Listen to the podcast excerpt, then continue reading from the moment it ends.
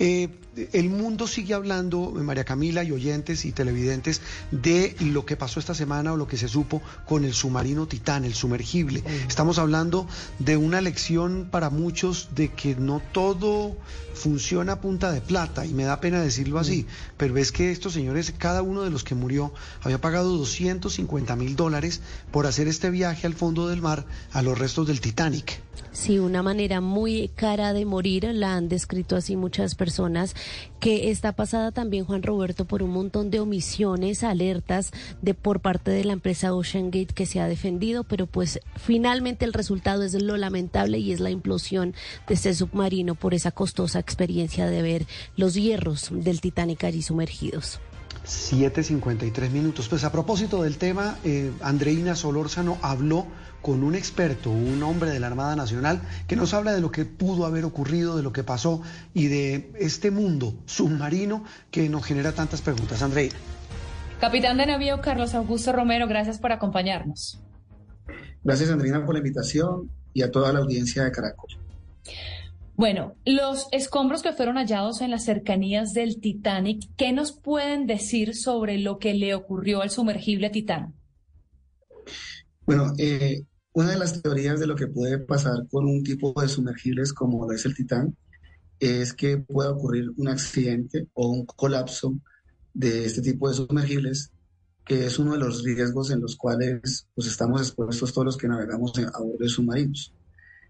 Cuando hay tanta profundidad, la presión de la columna de agua sobre la estructura del casco puede, hacer, puede ser que no resista la, tanta presión y el submarino colapse.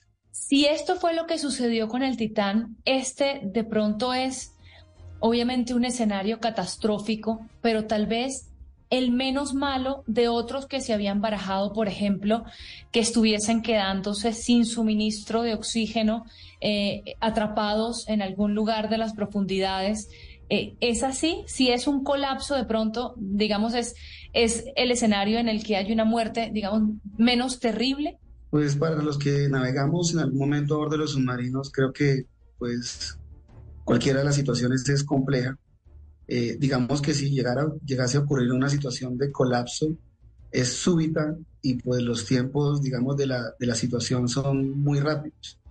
En el caso de que hubiera ocurrido de, que el sumergible se hubiera quedado en el fondo del mar, pues la situación sería un poco más compleja porque eh, eh, está la expectativa de poder salir a la superficie nuevamente, pero en contra del tiempo de los suministros que hay de oxígeno a bordo del sumergible.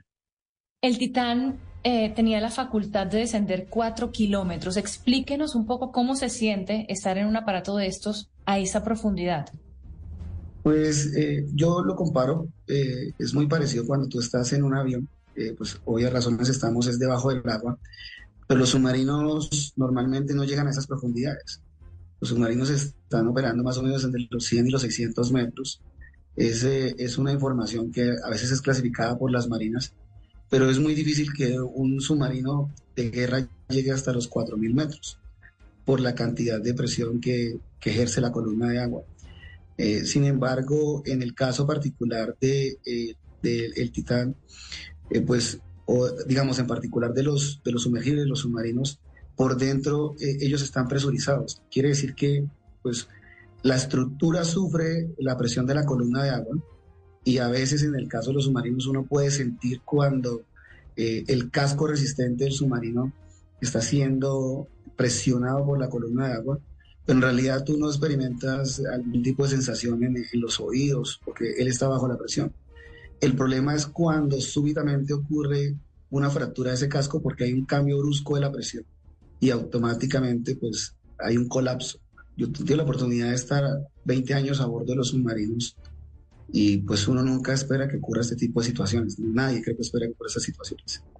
Entonces, eh, lo que más impacta es ponerse en, la situación de las cinco personas que están en ese momento dentro del submarino, solas, tratando de, de buscar salir a superficie, porque nosotros, de hecho, cuando entrenamos para ser submarinistas, eh, hacemos entrenamientos de escapar de los submarinos.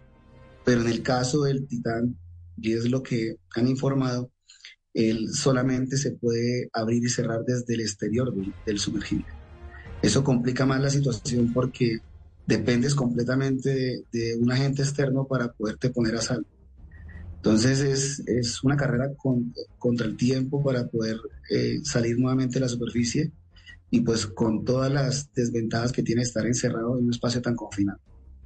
¿Y cómo es el tema de las comunicaciones de los sumergibles? Me imagino que varía obviamente entre los distintos tipos de submarinos que existen, pero ¿cómo es esa comunicación debajo del agua?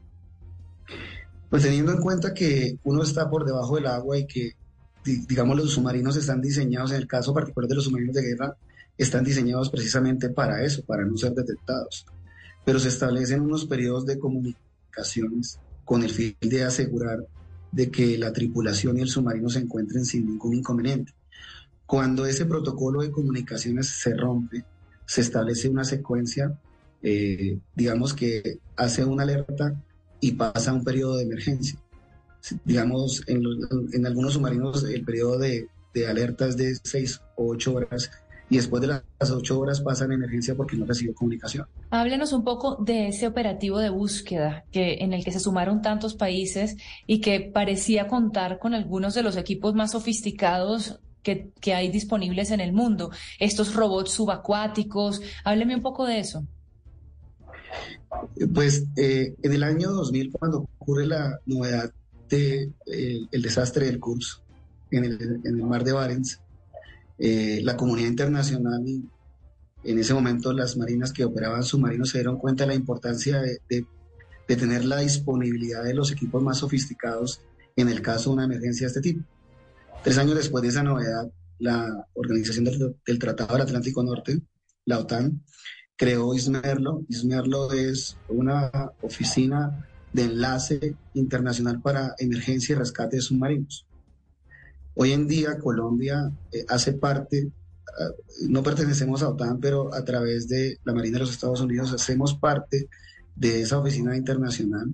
Eh, y una vez ocurre ese tipo de situaciones, se activa una alerta a nivel mundial a través del website de SMERLO. En este momento está activo y se pone a disposición los medios que se encuentren más cercanos con las capacidades requeridas. Muchísimas gracias, capitán de navío Carlos Augusto Romero, por este tiempo con nosotros. No, muy amable a ti, muchísimas gracias por permitirnos compartir con la audiencia algunos de los conocimientos que hemos adquirido a lo largo de nuestra carrera. Muchas gracias.